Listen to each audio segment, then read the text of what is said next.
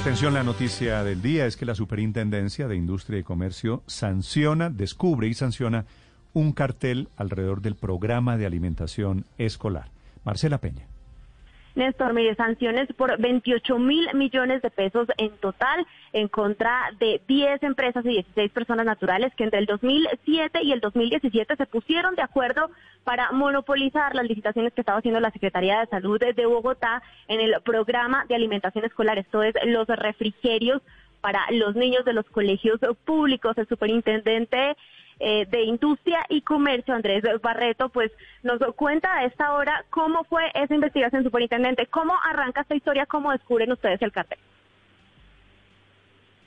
Eh, gracias. Recibimos eh, desde marzo de 2015 una queja anónima y en el 2017 una denuncia formal de Colombia Compra Eficiente como agencia de contratación pública en donde aducía posible colusión, cartelización en los procesos de selección en el programa de alimentación escolar para refrigerios en el distrito capital de Bogotá y eso fue pues lo que detonó la apertura de la investigación y la sanción que hoy día estamos imponiendo por 28 mil millones de pesos. Néstor, lo escucha el superintendente. Gracias, Marcela. Superintendente Barreto, para estos efectos, ¿qué es cartelización de estas empresas que prestaban ese servicio de alimentación para niños? Néstor, buenos días. Diez empresas que se concertaron con el fin de presentarle a los procesos, a presentarse a los procesos de licitación que les convenía, cuando no les convenía el precio, no presentarse coordinadamente para que se declarara desierto y cuando querían entonces influir en el precio generaron, crearon, perdón, una asociación que se llama Soproval, por medio de la cual presentaban tutelas, quejas y denuncias con el fin de torpedear los procesos o dañarle el proceso a la Secretaría de Educación Distrital. Entonces se cartelizan para poder lograr el mayor precio posible, de esa manera que no hubiera ningún ahorro y por supuesto que no hubiera real competencia, sino una apariencia de competencia en los procesos. ¿Y era el mayor precio posible en qué? Esto es simplemente en los refrigerios del PAE. Entonces ellos eran proveedores de refrigerios para el programa de alimentación escolar y de esa manera esos productos pues podían poner los precios máximos que ellos pues vieran en el proceso de selección. Estamos hablando entonces de las frutas, los refrigerios, lo, lo que se le provee a los niños en el distrito. Sí. Superintendente, ¿y cómo se ponían de acuerdo? Es decir, eh, ¿hacían reuniones presenciales vía correo electrónico como suele pasar? Porque siempre hay rastros de, de esos acuerdos que al final son irregulares. Correcto. el laboratorio forense de la superintendencia junto con la delegatura adelantó la investigación y pudo comprobar varias cosas. Uno, las comunicaciones electrónicas, los correos, los grupos de WhatsApp, en donde entonces se coordinaban para la estrategia. Lo segundo, que las nueve empresas constituyeron esa asociación Asoproval en donde como una entidad sin ánimo de lucro, pues se reunían como competidores a intercambiarse información sobre los procesos de selección. Entonces tenemos pruebas documentales, tenemos documentos electrónicos, tenemos las pruebas de las reuniones, tenemos por supuesto los testimonios y declaraciones en donde se contradecían y pues tenemos la total evidencia que nos llevó a la certeza de que se concertaban y se coordinaban, que se pudo comprobar también con el hecho de que no se presentaban a los procesos, o definían en qué zona quién se lo iba a ganar presentando una sola propuesta posible. Sí, eh, superintendente, y de los ejemplos de cómo intercambiaban información, cómo era que se coordinaban, concretamente qué era lo que decían. Por ejemplo, no sé, yo ofrezco la carne o los refrigerios a tanto y usted los va a ofrecer a tanto, o yo me presento y usted no lo hace. ¿Cómo, cómo exactamente funciona un cartel de este tipo? Bueno, varias relaciones. La primera en que cuando son nueve empresas, entre ellos mismos después conformaban uniones temporales y consorcios de las que hacían parte. Además de eso eran socios en común de empresas entre ellos. Se intercambiaban correos electrónicos en donde se mandaban no solamente los pliegos, sino que se empezaban a poner de acuerdo sobre los precios que podían ofertar o que querían ofertar. Las pruebas de las reuniones que hicieron a través de la asociación. Esto con el fin de que si un día eran investigados o descubiertos, pues les era fácil utilizar el argumento de decir que en privado eran competidores como individuales, pero que en la asociación pues obviamente se reunían a hablar de temas que les interesaran, pero la asociación la constituyeron fue para reunirse y empezar a hablar de los procesos de selección y compartirse información. Entonces también eran entre ellos competidores y proveedores, es decir, nueve empresas que durante diez años encontraron la manera de defraudar el mecanismo de selección y así poder influir no solamente en que les adjudicaran los contratos, sino en los precios que querían pagar por ellos. ¿Y, cuál es la consecuencia de todo esto, doctor Barreto? Al estar cartelizados, con recursos públicos se terminó pagando, no sé, más plata por ese servicio de lo que se debió pagar? Pues son varias consecuencias. La primera, que como es una licitación pública, pues realmente el Estado, en este caso el Distrito Capital, no generó ningún ahorro. Pagó pues el precio máximo que estaba dispuesto a pagar porque estos se concertaron para lograrlo así. Lo segundo, pues volver más engorrosos y más caros los procesos de selección porque algunos tuvieron que declararse desiertos porque se ponían de acuerdo para no presentarse.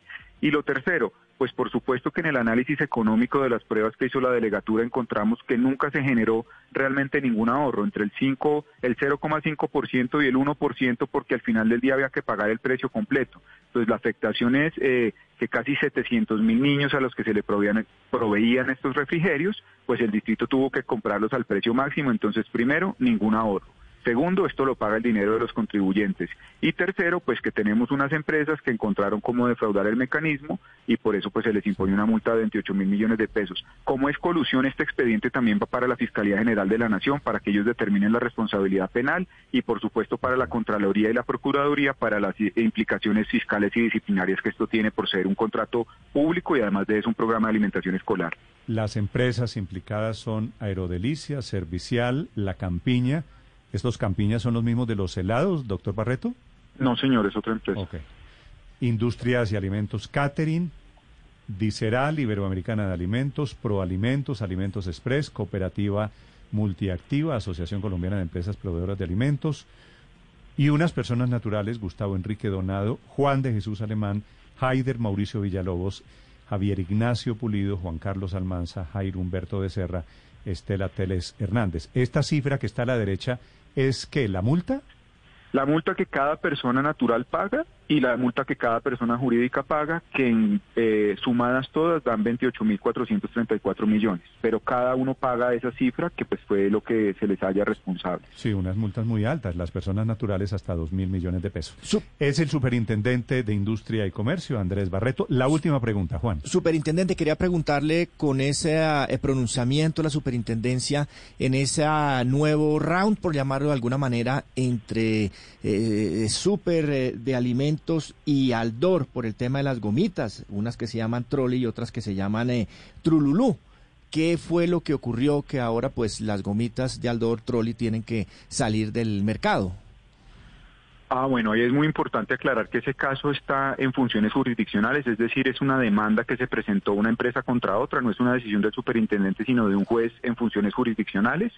Pero lo que le puedo comentar es que en el caso el juez había decretado una medida cautelar contra Aldor que como usted bien anota, pues era primero el retiro del producto y segundo, pues obviamente el no utilizar el nombre.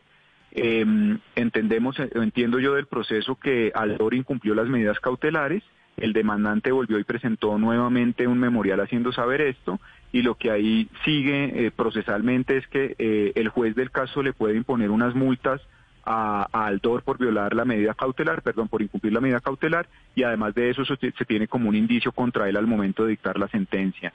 Entonces, pues lo que entiendo yo es que eh, el demandado no quiso retirar los productos, está incumpliendo la medida porque decidió fue ponerle un sticker al, a, la bolsa de gomas, entonces pues eh, entiendo yo que lo que se le puede hacer es imponer unas multas y eso se... El demandado es Aldor, ¿verdad?